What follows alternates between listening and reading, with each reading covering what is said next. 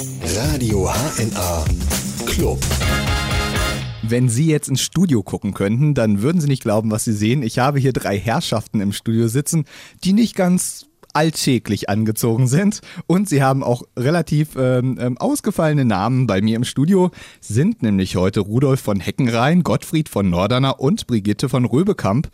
Und damit herzlich willkommen im Radio HNA Club mit Christopher Klausen. Das ist die Sendung, in der Sie Ihren Verein vorstellen können. Ganz einfach anrufen unter 0561 20 und 5 mal die 3 oder über unsere Facebook-Seite oder über radiohna.de das Kontaktformular. Da können Sie uns kontaktieren und dann kommen wir auf Sie natürlich zurück und äh, Sie kommen mal ins Studio und stellen Ihren Verein vor. Ja, jene genannten drei Personen, natürlich sind das Künstlernamen, eigentlich heißen die drei nämlich Ralf Stefan, Stefan Berghoff und Stefanie Reumann und sie kommen vom Habichtswalder Haufen und was das ist, müssen wir natürlich gleich klären. Wenn schon Radio, dann Radio HNA. Im Radio HNA Club ist heute der Habichtswalder Haufen zu Besuch. Ähm, Ralf, magst du mir mal kurz erklären, was denn der Habichtswalder Haufen ist? Ja, der Habichtswalder Haufen ist eine Gruppe, die sich auf die Darstellung des Mittelalters spezialisiert hat. Insbesondere auf die Zeit des hohen Mittelalters zwischen 1100 und 1200. Okay. Ähm, was ist denn das Besondere am Mittelalter für dich? Das Besondere am Mittelalter ist einfach, dass man diese Zeit auch leben kann, versuchen kann nachzuleben, nachzuempfinden, wie das gewesen sein könnte. Das ist unser Interesse. Wir bauen ganz viele Dinge, die wir benötigen, selber oder schneidern auch selber. Und auf Lagern oder Veranstaltungen versuchen wir für uns zu leben, was das hätte bedeuten können. Wir versuchen aber auch, dem interessierten Zuschauer miterleben zu lassen, wie es ist. Okay, ich, ich habe es ja schon vorhin am Anfang der Sendung gesagt, ihr seid ja heute relativ äh, ungewöhnlich gekleidet. Erklärt mir mal bitte, was ihr da gerade an euren Körpern tragt und wie es aussieht natürlich. Man sieht es ja gerade im Radio nicht. Ja gut, das sind auch die Gewandungen, die Kleidungen von Menschen in der Zeit 1100 bis 1200. Wir greifen auf die Stoffe zurück, die damals verwendet wurden. Das heißt, wir tragen die Kleidung, die wir tragen, ist aus Wolle oder aus Leinen gefertigt und nach überlieferten Schnitten maßgeschneidert für uns. Als ihr mir angekündigt habt, dass ihr mit diesen Klamotten kommen würdet, da habe ich schon gedacht, ob das nicht furchtbar warm wird. Ist es nicht gerade unter diesen Wollklamotten unglaublich heiß? Hier im Studio jetzt ja.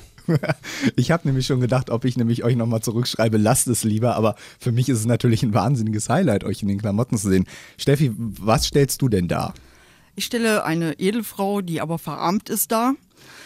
Also dementsprechend trage ich jetzt eine rote, dunkelrote Tunika, verlängerte Tunika, also als Frau. Untergewand habe ich darunter. Die ist halt ein bisschen abgesetzt mit äh, grüner Seide, sowie halt auch Brettchenborde, die ich selber hergestellt habe. Das heißt, es ist mehr oder weniger für eine Hofdarstellung. Okay. Ähm, da stelle ich mir ja vor, dass, da muss man ja schon ein bisschen ähm, handwerkliches Talent mitbringen, um sowas selber dann auch herzustellen, oder? Das ist richtig. Ich bin gelernte Schneiderin. Ach, wie praktisch. Ja. Du bist auch diejenige, die dann die anderen Herrschaften alle mit, äh, mit den Klamotten versorgt? Ja. Dachte ich es mir schon.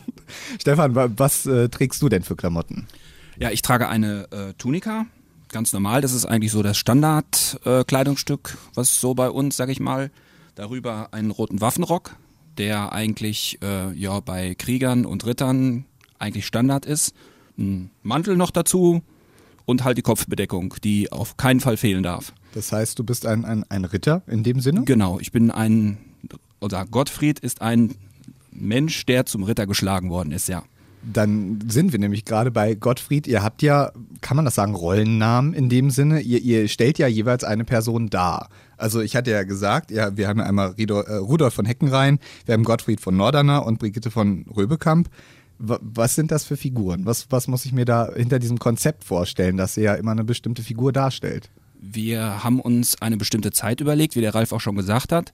Und äh, in dieser Ralf, äh, in, in, dieser Ralf, in dieser, Gesch in dieser äh, Geschichte ähm, haben wir uns Figuren überlegt, die nicht reell sind, aber die einen reellen Hintergrund haben. Also wir sind jetzt, der Habichtswalder Haufen ist zum Beispiel eine Gruppe, die sich bei einem zweiten Kreuzzug kennengelernt hat und äh, ja, und so zusammengefunden hat. Und diese Figuren, die wir da halt darstellen, die äh, sind fiktiv. Okay, aber es, äh, ihr versucht die trotzdem möglichst authentisch danach zu stellen. Richtig in geschichtlichen Kontext zu bringen. Wenn schon Radio, dann Radio HNA.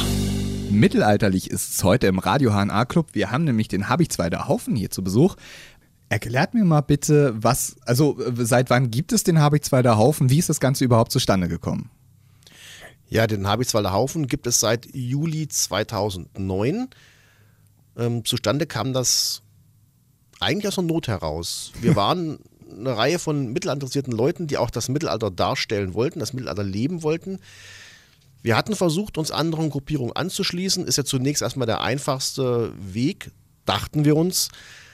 Ähm, sind bei diesen Gruppen aber auf Widerstände gestoßen. Widerstände in der Form, dass es gewisse Zugangsbedingungen gab. Es wurden Voraussetzungen gestellt, was an äh, Mindestgewandung sofort da sein muss. Es wurden auch Rollen mitunter vorgeschrieben, was uns so nicht in den Kram reinpasste. Okay. Wir haben gesagt, das Ganze ist ein Hobby, soll ein Hobby bleiben. Jeder hat ein begrenztes Einkommen, was zunächst mal für Familie und die notwendigen Dinge da sein muss. Und was übrig ist, geht ins Hobby. Aber man kann das nicht in den Vordergrund reinrücken. Und so haben wir den Habichtswalder Haufen gegründet und haben gesagt, es soll jeder mitmachen können bei uns. Egal welchen Alters, egal welchen Geschlechts, wo er herkommt, spielt keine Rolle. Wer zunächst kein Geld hat für Gewandung, kann trotzdem mitmachen. Nach und nach ergibt sich erfahrungsgemäß immer alles. Das wächst so eine Sache. Ja, und dann haben wir den Habichtswalder Haufen gegründet, sind dem Motto treu geblieben und das funktioniert. Wie viele Leute seid ihr denn jetzt? Wir sind aktuell zu sechst. Okay. Und es gibt ja äh, so eine kleine Hintergrundgeschichte. Eigentlich, wie als Steffi dazu gekommen äh, ist, gab es ja dann so ein, so ein gewisses Aha-Erlebnis. Steffi, du hast ja erzählt, du hast ja mal, wie, wie du zu der Gruppe gekommen bist. Und äh, Ralf ist dir ja kein Unbekannter gewesen vorher schon. Ähm, Das ist richtig. Äh, Wir haben an der Arbeit uns mal unterhalten, halt über das Fechten allgemein. Da ich selber Kendo getrieben habe und er halt das äh, historische Fechten machte. Und dann gibt's halt eine Geschichtszeitschrift, die nennt sich Karfunkel. Und dann habe ich halt drin rumgeblättert und durch Zufall fand ich dann halt die Telefonnummer von Bad Emstal. Dann dachte ich, na ja, im Mittelalter hatte ich immer interessiert, also ruf doch mal an. Es ist ja ja eine nächste. Und dann rief ich an, hatte dann seine Ehefrau und dann kam das irgendwie im Gespräch. Ach, der ist ja genauso im, also im Beruf tätig wie ich auch, in den gleichen Räumlichkeiten. Und so kam das dann, dass wir halt äh, uns da wieder getroffen haben und ich gesagt habe, ach, da habe ich auch Interesse dran. Ich würde gerne mal eure Monatstreffen teilnehmen und so bin ich dann reingerutscht. Das ist dann ja schon ein bisschen witzig, wenn man dann auf der Arbeit, wenn man dann noch dasselbe Hobby irgendwie teilt. Das stelle ich mir ja schon witzig vor, weil man dann ja so eine, so eine eingeschworene Gemeinschaft auf der Arbeit ist, oder? Das ist schon richtig. Also wir unterhalten uns dann mal über das Lager oder wie wir uns dann treffen, was wir doch besorgen müssen, wenn wir lagern gehen. Und äh, das hört sich für Außenstehende manchmal dann sehr komisch an. Also die Kollegen äh, winken dann immer abschütteln mit dem Kopf und gehen dann schon mal. Ja, Dann können, du hast es ja eben gerade angesprochen. Ähm, vielleicht, Stefan, magst du das mal erzählen? Welche Angebote gibt es denn bei euch eigentlich beim Habichtsweider Haufen? Was, was beinhaltet der Habichtsweider Haufen? Ja, da ist zunächst mal, äh, zunächst haben wir mal unsere Monatstreffen.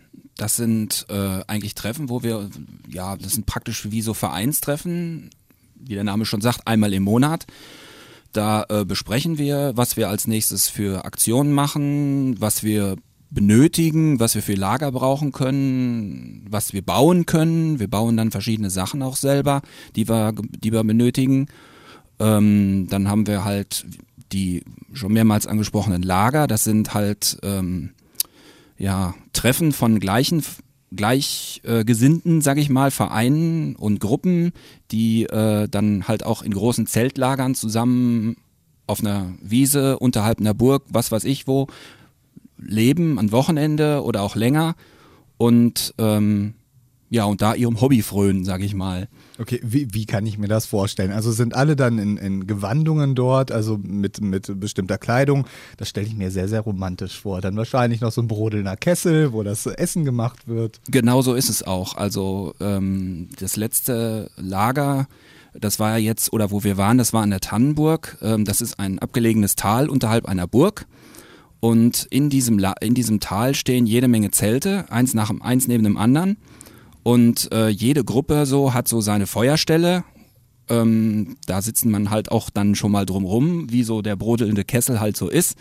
und man trifft Freunde aus anderen Lagern, aus anderen Gruppen und man unterhält sich da und das ist schon, die meiste Zeit ist dann äh, auch abgeschlossen, da wird niemand von außen hereingelassen und meistens ist dann ein oder zwei Tage, äh, wo dann auch Publikumsverkehr ist, also wo dann auch Leute kommen und uns sehen und äh, mitmachen können. Für die Generation Facebook muss das ja der Horror sein. Also ich meine, ihr seid ja dann so, Technik äh, ist ja nicht, ne, bei solchen Geschichten. Da hat man ja schon sein Handy doch eher, wenn überhaupt, verstaut im Rucksack irgendwo dabei. Genau, genau. Also das ist auch, äh, ich denke mir mal viel bei den Leuten der Grund. Also dieser, diese Flucht vor der Technik, sag ich mal. Hm. Einfach mal abschalten Genau. vom, vom Berufsalltag. Wenn schon Radio, dann Radio HNA. Wissen Sie, in welchem Fluss der Kaiser Barbarossa damals ertrunken ist? Es ist der Salev. Darüber haben wir uns eben gerade während die Musik lief unterhalten.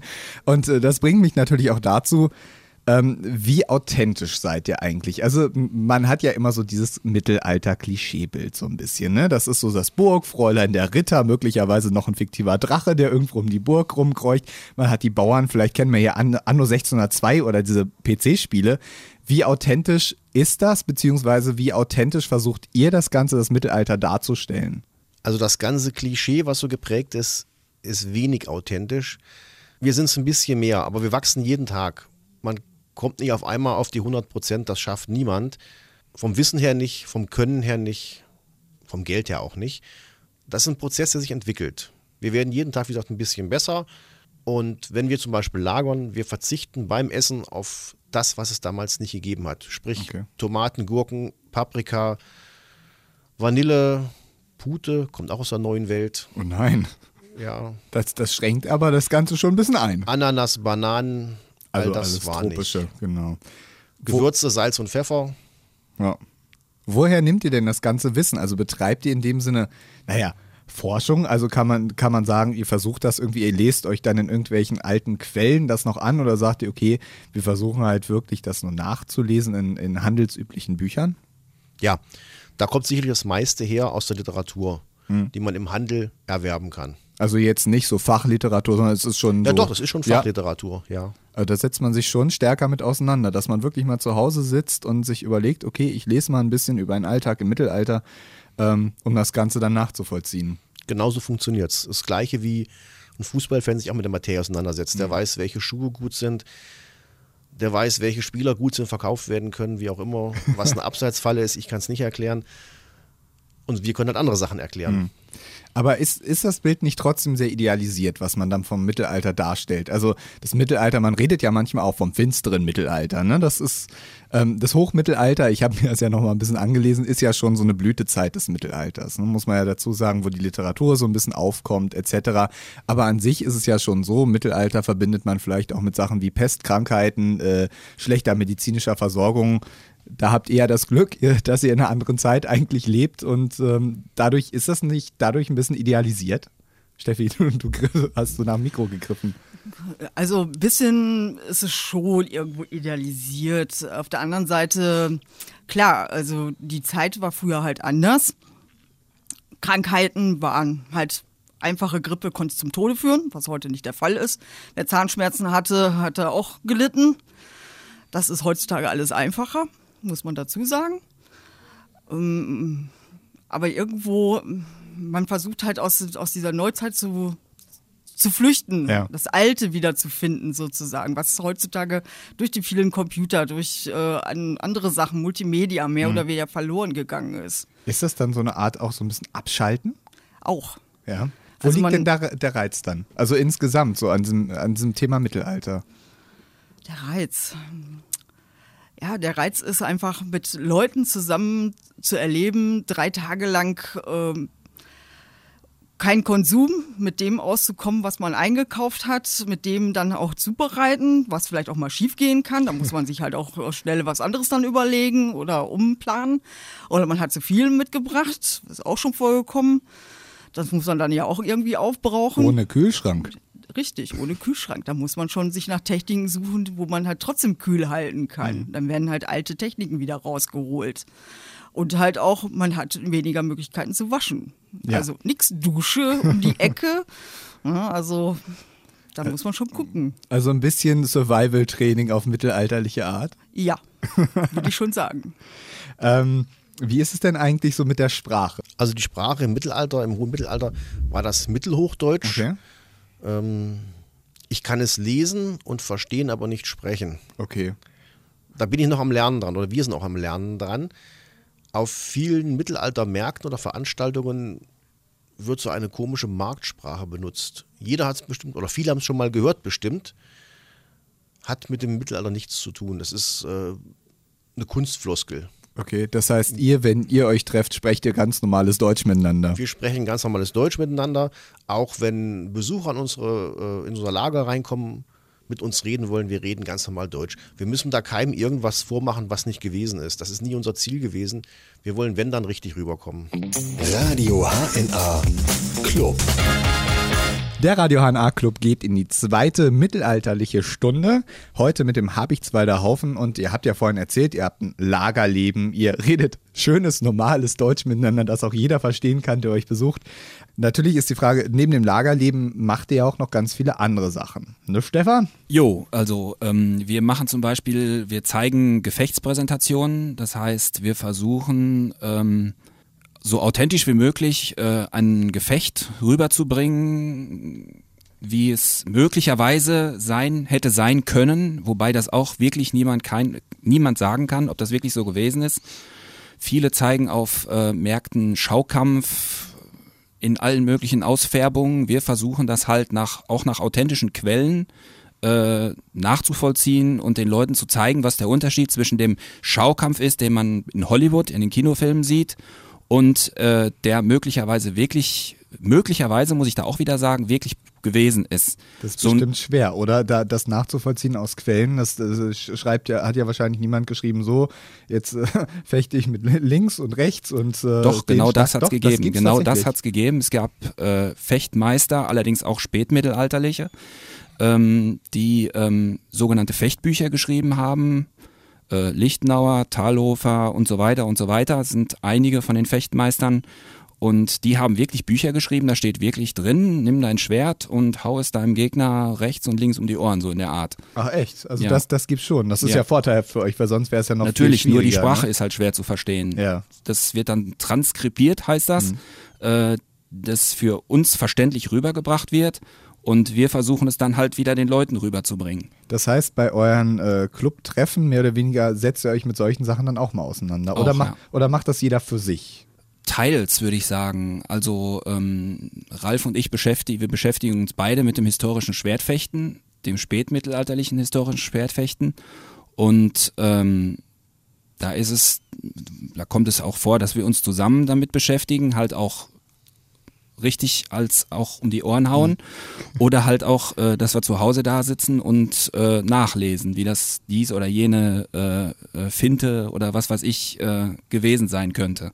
Ihr habt ja erzählt, ihr seid acht Leute, richtig? Ähm, sind alle von euch dann auch aktive Schwertfechter oder ist das nur ein gewisser Teil von euch? Das ist nur ein Teil, das ist, ähm, ja, zu dritt sind wir, ne? Drei, vier. Okay, sind vier. Ja, stimmt. Also es sind vier, wir sind zu viert, die wirklich äh, halt dann auch bei den Gefechtspräsentationen dann auch wirklich ein Gefecht vorführen können. Okay, das heißt, wenn man jetzt zu euch kommen wollen würde, muss man jetzt nicht das historische äh, Schwertfechten lernen. Nein, um Gottes Willen, nein, nein. Es gibt natürlich noch viele andere Ausprägungen, die äh, im Mittelalter äh, interessant sein können. Da gehört ja zum Beispiel auch Musik und Tanz dazu. Oder ähm, ja, oder halt das Lagerkochen oder wie auch immer. Es gibt so viele Möglichkeiten, man kann es gar nicht alles äh, aufzählen. Ach, wir haben Zeit.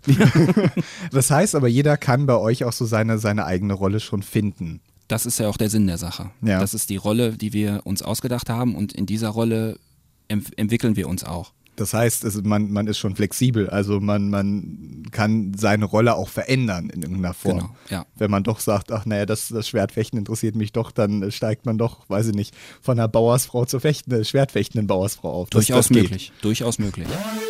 Wenn schon Radio, dann Radio HNA. Jetzt wird es ein bisschen kulinarisch im Radio HNA Club und zwar mittelalterlich kulinarisch mit dem Habichtshwalder Haufen. Wir haben ja eben schon mal drüber gesprochen, dass äh, die mittelalterliche Küche nicht unbedingt mit unserer Tüte auf, äh, Wasser drüber, Mittagessen fertig äh, Welt zu tun hat, sondern auch, dass es einige Sachen einfach nicht gab, ne? Ja, da muss man schon sehr drauf achten. Viele Dinge, die wir heute gern essen, kommen aus der sogenannten neuen Welt, sprich auch vom amerikanischen Kontinent. Das ist die Kartoffel, das ist die Tomate, die Paprika als ganz wichtige zu nennen. Die Pute gab es auch nicht. Ananas, Bananen, Vanille, auch so Chilischoten, diese Dinge waren nicht.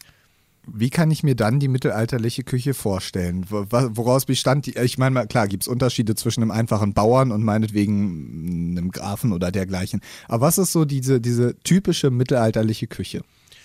Wenn man jetzt mal von den Standesunterschieden absieht, das Würzen fand überwiegend mit vielen Kräutern, die benutzt wurden, statt. Wer es sich leisten konnte, auch gern Salz und Pfeffer. Da fängt es aber auch schon an. Es wird viel Honig verwendet zum Süßen und ansonsten von den Gemüsen her, die ganzen Krautsorten, die wir kennen, Karotten, die wir kennen, kann man problemlos verwenden. Zwiebeln, Knoblauch, Lauch allgemein. Die Fleischsorten sowieso, weil allgemein wenig Fleisch gegessen wurde, allein durch die vielen Fastentage schon. Ähm, wenn, hat man früher mehr Rindfleisch als Schweinefleisch gehabt, weil die Kühe ja auch für die Milchproduktion gehalten wurden. Und wenn die keine Milch mehr gaben, wurden sie gern mal geschlachtet dann. Ja, ein guter Kreis. Das Kochen ne? an sich ist ordentlich aufwendig. Wir haben keine Küchenmaschine, wir haben keinen Einbauherd. Wir kochen auf einem offenen Feuer mit verschiedenen Gerätschaften. Macht aber total Spaß und schmeckt immer wieder lecker. Ist auch eine soziale Sache, ne? Glaube ich. Also da versammeln sich dann ja wirklich alle und jeder schnibbelt ein bisschen und macht was und man unterhält sich, ist wahrscheinlich sehr, sehr kommunikativ. Genau, das ist im Regelfall eine Gemeinschaftsproduktion, das Essen, vom Gemüse putzen, übers Schneiden, übers Kochen, aufs Essen aufpassen. Zwischendrin kann sein, verschwinden mal ein paar von uns, weil die einen Auftritt irgendwo haben um die Ecke rum bei größeren Veranstaltungen. Also wir arbeiten da schon zusammen und wir essen zusammen. Du sagtest es gerade, größere Veranstaltungen. Wo findet man euch denn zum Beispiel? In diesem Jahr auf jeden Fall noch am 1. Dezemberwochenende auf dem mittelalterlichen Weihnachtsmarkt im Tierpark Saberburg. Das heißt, ihr seid so auf diesen, diesen typischen Mittelalter, äh, Mittelalterfesten oder Mittelaltermarkt. Ich war, glaube ich, irgendwann mal in Fritzlar auf dem Mittelaltermarkt. Würde man euch da auch finden? So prinzipiell. So solche Mittelaltermärkte. So Generell ja. Okay, dann macht ihr. Was bietet ihr da dann alles an für die Leute, die da vorbeistöbern? Das kommt auf den Veranstalter an, was der von uns haben möchte. Das kann vom einfachen Lagerleben sein, wo wir weiter keinen Auftrag haben, außer uns dort zu präsentieren mit unserem Lager. Das kann weitergehen über Schwertfechtauftritte, das kann weitergehen über ähm, Animationen zu historischen Tänzen. Das ist so das Grundprogramm. Also das könnt ihr auch alles. Also historisch tanzen ist äh, auch in eurem Repertoire mit drin. Auch das machen wir, ja. Wie oft übt ihr denn dann sowas zusammen? Das ist ja schon Aufwand, oder? Das kommt bei unserem Monatstreffen immer regelmäßig aufs Tablett. Das Fechten üben, das Tanzen üben. Wie lang sind denn dann so eine Monatstreffen? Also wenn, wenn man dann fechtet und tanzt und singt, das klingt ja schon nach einer ausschweifenden Veranstaltung. Das geht über den ganzen Tag. Also wir treffen uns zwischen 10 Uhr, 11 Uhr morgens und dann so 18, 19 Uhr abends ist dann Schluss. Wie gesagt, einmal im Monat für einen Tag. Also das Mittelalter nimmt auch ganz schön Zeit weg, merke ich gerade. Wie ist es dann überhaupt, ähm, vielleicht an euch beide, Stefan, Steffi, ähm, wie viel Zeit nimmt denn diese mittelalterliche Sache einfach in eurem Leben ein? Das kommt immer darauf an. Also zurzeit bin ich jetzt wieder an den Projekten dran. Es wird ja jetzt langsam wieder mehr dunkler. Die Zeit wird jetzt auch ein bisschen mehr, dass wir nicht auch mehr so oft auf Lager sind, dass ich dann halt diverse Gewande wieder nähe. Brettchenborde herstelle, was ich halt so brauche. Also das kann dann schon sein, wenn ich von der Arbeit komme, dass ich mich hinsetze und dann ein bisschen so ein Brettchenwebe mache. Nebenbei läuft das Fernsehen. Oder halt beim Monatstreffen, dass man dann was mitbringt und den anderen zeigt, hier, das habe ich gemacht. Und äh, oder hast du einen Vorschlag, wie kann ich das verändern? Was hast du ausprobiert? Wo wir dann halt uns auch austauschen. Also in diesem Bereich läuft das halt dann so. Du meintest ja, du bist ja bei euch ja so gesehen in der Funktion die hauptamtliche Schneiderin. Ja. Und du sagtest ja auch, deine, deine Bibliothek wächst. Das stimmt. Also um so weit wie möglich authentisch zu sein, bedeutet halt auch viel zu lesen, sich zu informieren, äh, zu gucken. Da wird auch schon mal der Computer angeschmissen, weil da gibt's auch dann Informationen, wo man dann halt nachgucken kann und sich auch mit anderen auszutauschen und zu gucken, was haben die, was habe ich nicht, wo kann ich da die Information, passt das in meiner Zeit, passt es nicht in meiner Zeit. Also man ist dann immer sehr am gucken, ob das dann auch wirklich dazu passt. Hm. Nicht immer sind die Quellen leider so passend, weil vieles nicht gefunden wurde, weil es dann zerstört ist durch die jahrhundertlange in der Erde liegend und dementsprechend muss man sich dann manchmal auch so ein bisschen behelfen und dann hoffen und glauben, das könnte so gewesen sein. Aber ich merke, der, der Wille ist da, also möglichst dann am Original wirklich dran zu sein. Das ist, ja. Ja. Stefan, wie ist es denn bei dir, das Mittelalter? Wie viel Zeit oder welche Rolle spielt es denn bei dir im Alltag? Ähm, ja, ich bin äh, also Mediengestalter. Ich sitze den ganzen Tag am Computer. Also so im Berufsalltag hat das überhaupt nichts zu suchen, sage ich mal. Also ähm, ich arbeite allerdings nebenberuflich als Autor und äh, schreibe für ein Fachmagazin, das Zillow Medieval. Und ähm, da beschäftige ich mich natürlich sehr tief und sehr sinnf ja, sehr ausführlich mit dem Mittelalter und mit diversen äh, Themen, die da drin vorkommen. Und da muss ich sagen, also da bin ich dann schon recht tief, wühlig tief im Mittelalter drin. Aber euer Auftritt hier gerade mit eurer Gewandung ist dann doch schon ein Ausnahmefall. Äh, wahrscheinlich würde man in der Innenstadt doch ein bisschen komisch angeguckt werden, oder? Allerdings, jetzt vorhin habe ich mich auf der Arbeit umgezogen und äh, das war schon für meine Kollegen ziemlich seltsam und für die Leute auf der Straße, die mich da hoch haben laufen sehen, äh, genauso. Die haben mich sehr komisch angegrinst. Wenn schon Radio, dann Radio HNA. Im Mittelalter ein zeitaufwendiges Hobby. Der Stefan hat mich gerade so ein bisschen äh, ausgebremst, weil äh, du hast ja was ganz Weises dazu gesagt, ne? Ja, man, äh, wenn man, wenn das ein Hobby ist, dann ist das ja kein Zeitvergeuden, sag ich mal. Äh, man nimmt sich die Zeit, weil man Spaß dran hat. Ja, das ist vielleicht ganz wichtig. Man muss ja seine Zeit, die man hat im Leben, nicht unbedingt mit Big Brother oder sonstigen Richtig, äh, ganz genau. schon Fernsehgeschichten oder mhm. sowas füllen. Auf jeden Fall eine sinnvolle Sache. Ähm, natürlich, wir haben uns eben gerade ein bisschen über die Kleidung unterhalten. Wenn man dann, wenn es tatsächlich doch mal zu dem Punkt kommt, dass man in dieser Kleidung durch die Gegend rennt, ähm, welche Reaktion ruft denn sowas hervor? Oder wenn man Bekannten erzählt, hier, ich äh, bin in so einem Mittelalterverein und wir ziehen uns an und wir gehen aufs Lager und was kriegt man da für Reaktionen, Steffi? Das ist immer sehr unterschiedlich. Also meine Erlebnisse sind halt nach dem Mittelaltermarkt äh, halt mal kurz auf die Tankstelle, weil man tanken muss. Da kommt halt die Reaktion verstörtes Blicke. Oder man wird halt angequatscht, äh, oh, warst du auf dem Mittelaltermarkt da und da, der ist so schön und da wollte ich auch hin. Also es sind unterschiedliche Reaktionen, wobei äh, Ralf hat schon mal andere Reaktionen auch noch gehabt. Ja, was war das denn? Ja, wir machen einmal im Jahr eine historische Wanderung. Das heißt, wir laufen in der originalen schönen Gewandung durch die Gegend. Man geht durch den Wald, man trifft auf andere Menschen. Viele schauen sich verwundert um, gucken nach rechts, nach links, nach oben, nach unten, suchen offensichtlich irgendwo die Kamera und ziehen dann verstört weiter. Einige wenige Leute bleiben auch stehen, fragen uns, was das nun soll, warum wir so rumlaufen. Und denen beantworten dann unsere Frage, die Frage wahrheitsgemäß, warum das so ist. Wir erklären uns, kein Problem. Aber es kommen jetzt keine blöden Sprüche aller, ach, die Mittelalter-Freaks sind wieder unterwegs oder so, dass, dass man da so geringschätzig irgendwie angemacht wird. Nein, ist mir noch nie passiert. Aber notfalls hat man ja auch ein Schwert, ne? also von daher. Ähm, ihr bietet ja auch zum Beispiel Stadtführungen in Naumburg an, ne? Ja, das ist ähm, von dem, ich, ich weiß gar nicht genau, wer das veranstaltet, Stadtmarketing Naumburg. Ja, das ist die Stadt Naumburg, ähm, das im Rahmen der Tourismusförderung veranstaltet. Und die kamen auf uns zu, fragten, ob wir das machen können und haben wir dann Ja gesagt. Merkt man den Leuten denn so ein bisschen an, wenn man mit denen unterwegs ist, da ist so ein bisschen diese Sehnsucht nach der alten Zeit, so dieses, was ihr ja auch gesagt habt, so ein bisschen dieses ruhigere, stressfreie, so, so, so hört sich das ja immer an, dass diese Sehnsucht auch bei den Leuten dann häufig da ist? Ähm, da kann ich jetzt, da weiß ich jetzt gar nicht. Also meistens freuen sich die Leute, dass man sowas mal zu Gesicht bekommt, dass weil das ist ja nicht alltäglich, dass da jemand mit, was weiß ich, Kettenhaube und Schwert rumrennt. Ähm, so die Sehnsucht, ich glaube, dafür beschäftigen sich die Leute zu wenig damit. Okay. Aber man merkt ja, die Leute sind schon angetan, wenn ihr jetzt so eine Stadtführung macht und die mhm. freuen sich und interessieren sich auch für das, was ihr so erzählt. Das Witzige ist, ähm, wenn wir so auf so einem Lager sind, dann sitzen wir schon mal um unser Feuer drumherum oder essen, haben ein, unseren Kessel da oder einen Braten auf dem Rost liegen und dann kommen dann schon mal so witzige Fragen wie, boah, ist das Feuer echt? oder oder ähm, das wollt ihr doch nicht wirklich essen. Solche, solche Sachen kommen dann wirklich und wahrhaftig.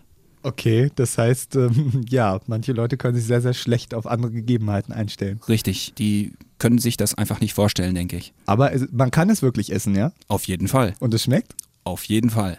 Merkt man, dass es ein doller Unterschied zu, zu unserer heutigen Küche ist? Auch so durch halt die, diese anderen Gewürze, die Kräuter, schmeckt das wirklich dolle anders? Ganz genau. Man schmeckt halt wirklich, man schmeckt halt wirklich das, was es halt wirklich ist.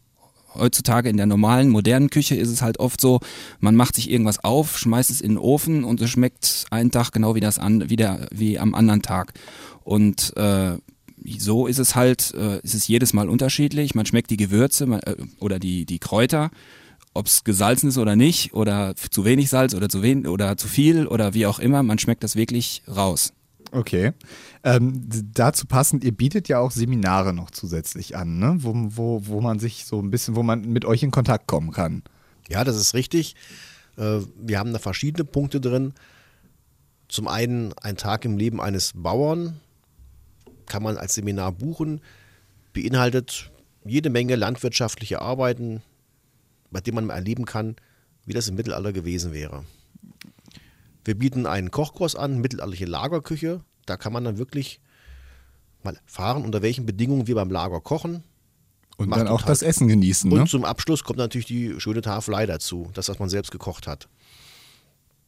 Wir haben die historische Stadtführung im Programm drin. Wir haben die Gefechtspräsentationen, die Burgbelebungen. Und was hatten wir noch?